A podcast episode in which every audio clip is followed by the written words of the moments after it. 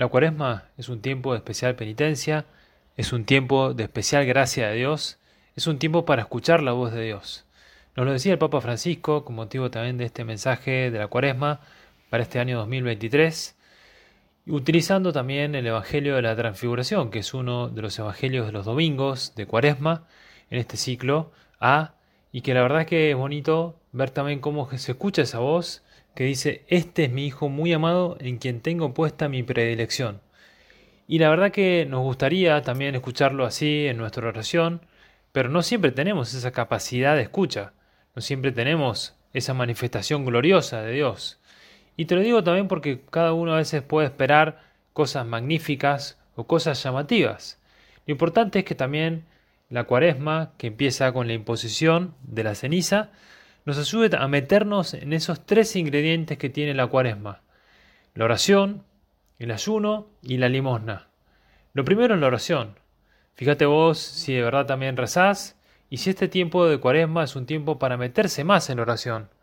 Lo decía el otro día un amigo, la importancia de rezar el rosario era un lunes y por lo tanto se rezaban los misterios gozosos y le dejo un librito sobre cómo rezar el rosario, lo usamos en la última misión que tuvimos con jóvenes.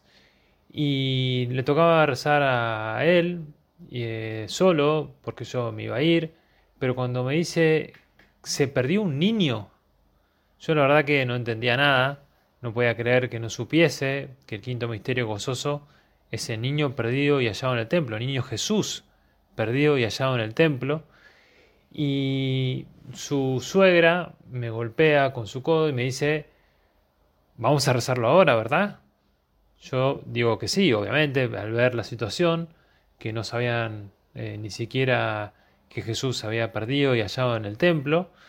Y entonces rezamos el rosario entero y me agradecieron muchísimo porque nunca habían rezado el rosario. Por eso te digo a vos, primero, cuidamos la oración, enseñamos a rezar. ¿Cómo vamos a misa a buscar la oración? ¿Cómo voy a agradecer, a alabar, a pedir al Señor, a pedir perdón?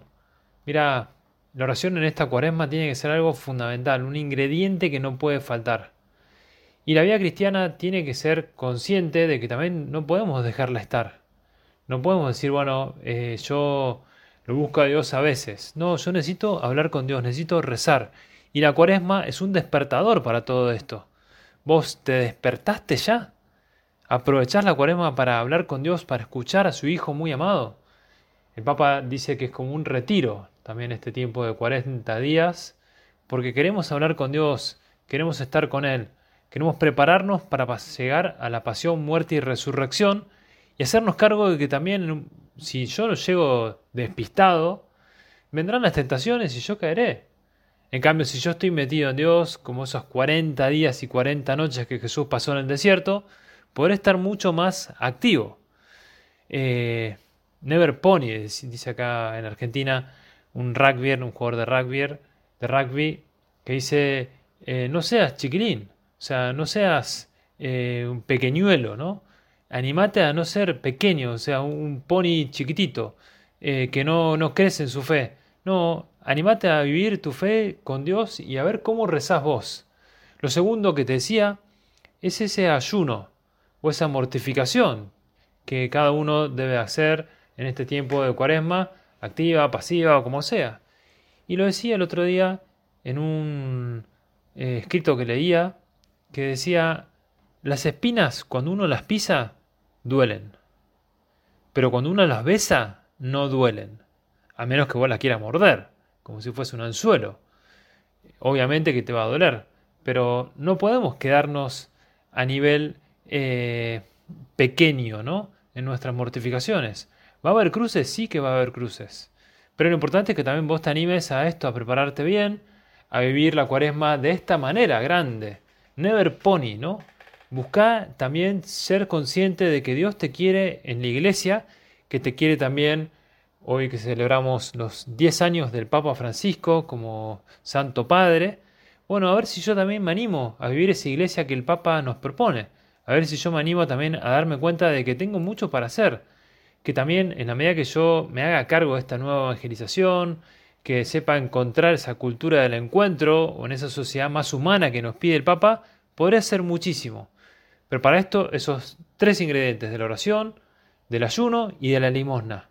Vos estás dando esa limosna, no solamente en lo material, en lo económico, sino vos estás dando ese tiempo de escucha, esa ayuda, esa capacidad de llegar a otro que también está quizá a veces un poco alejado. Mira, dialoguemos, dialoguemos y dialoguemos, decía el Papa.